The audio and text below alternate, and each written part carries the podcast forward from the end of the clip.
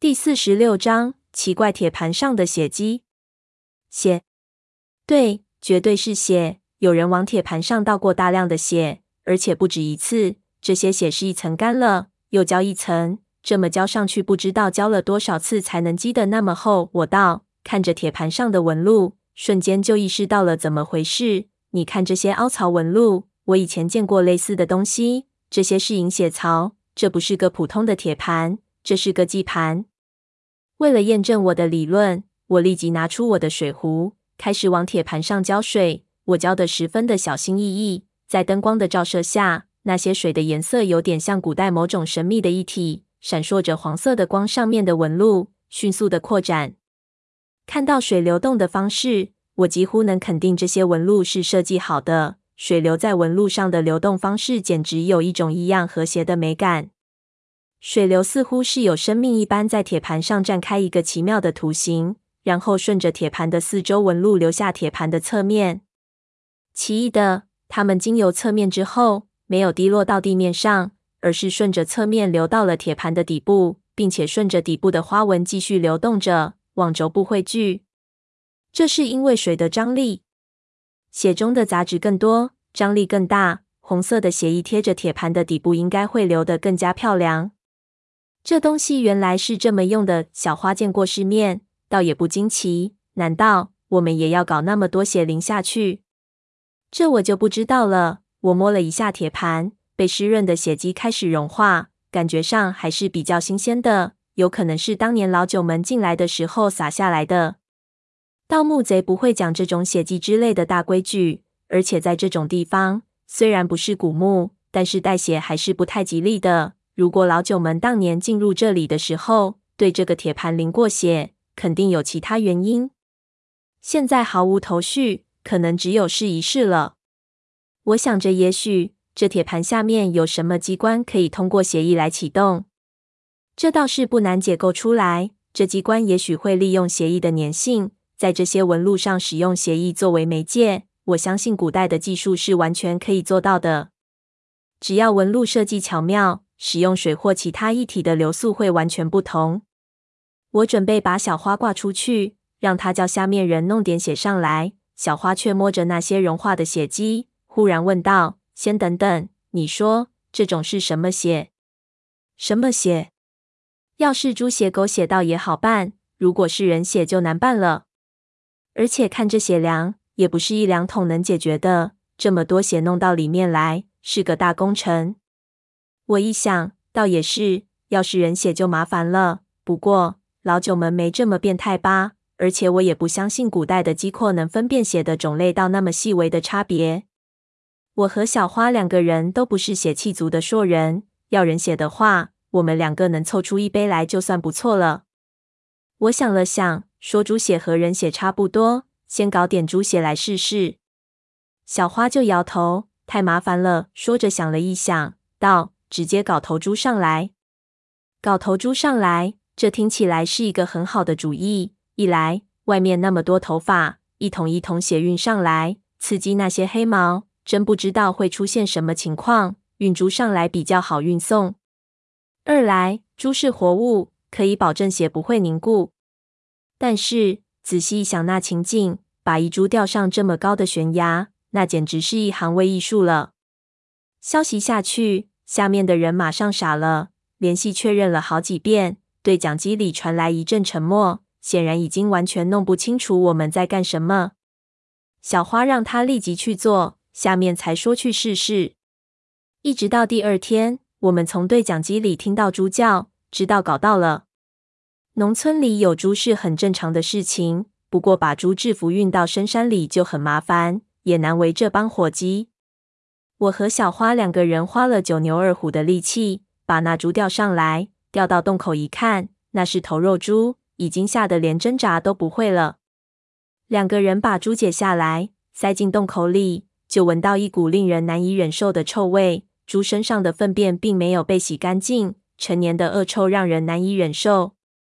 因为耽搁了一天时间，我们都很急躁，也顾不得那么多，把猪绑手绑脚吊在绳子上。也当成货物运了进去。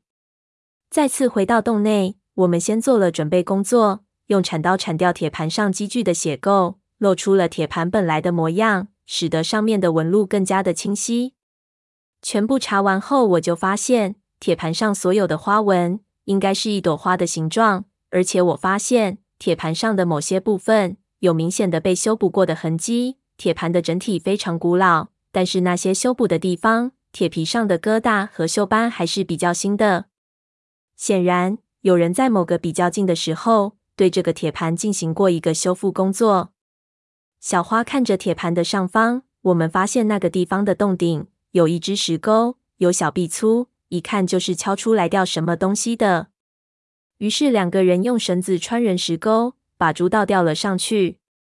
那猪似乎才开始缓过来，开始不停地挣扎和叫唤，刺耳的要命。那细细的绳子被绷得犹如琴弦一样，我生怕要断掉。因为本身洞顶就不高，所以这猪挂在那儿，猪头就离铁盘非常近，可以直接放血。小花看了看我，就把他的匕首拿了出来给我，道：“来吧。”我愣了一下，就道：“我没杀过猪。”他朝我眨眼一笑：“你没杀过，难道我杀过？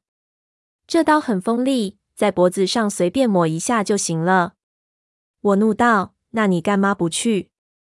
我下不了手。他道：“拿刀去杀一只和自己体型差不多的动物，那不是谁都可以做到的。”我靠！难道我就像下得了手的人？我长得像屠夫吗？我骂道。但是小花不容置疑地看着我，那眼神就是，她是绝对不会去的。我接过匕首，看着那猪，之前确实没想到杀猪这一层。小花是混道上的，我想杀头猪总不是什么问题，怎么这事也轮到我身上了？那猪叫的和杀猪似的，让人烦躁。我比划了两下，就有点崩溃。感觉自己肯定也下不了这手，就道：“要不让你手下把杀猪的也调上来？这儿的山洞当地人都传说有鬼，这事情是不可能的，他们绝对不敢上来。”小花道：“你怎么就这点出息？你没资格说我。”我看着那猪就苦笑，心说胖子在就好了，不过不知道他会不会下手杀他的同类。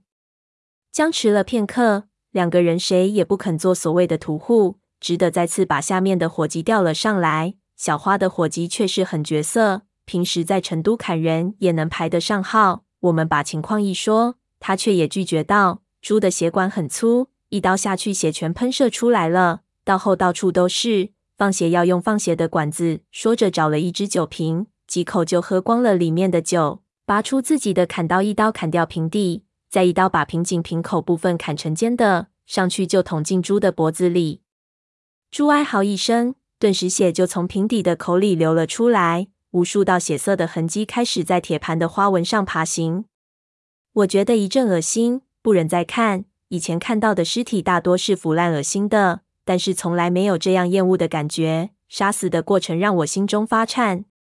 五分钟后，猪已经停止了挣扎，极度虚弱。猪血顺着那些花纹，把整个被我们洗干净的铁盘重新染成了黑红色。血顺着那些花纹爬满整个铁盘的过程应该是十分鬼美的，但是我没有细看。让我有点担心的是，铁盘没有任何的变化，还是那样的旋转着。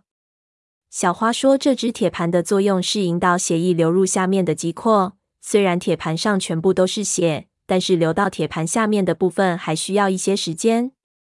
果然，又过了三四分钟，那铁盘的转动忽然发生一点变化，似乎是卡了几下。接着停了下来，我和小花在边上立即做了防备的动作，以防有什么机关启动。就听从铁盘下传来了一连串铁链互相摩擦的古老沉闷声。接着，这种古老的声音开始在山洞的四壁内出现。我大惊失色，听着四周洞壁里急促的声响，心说：“我靠，难道这洞的四壁内全是机关？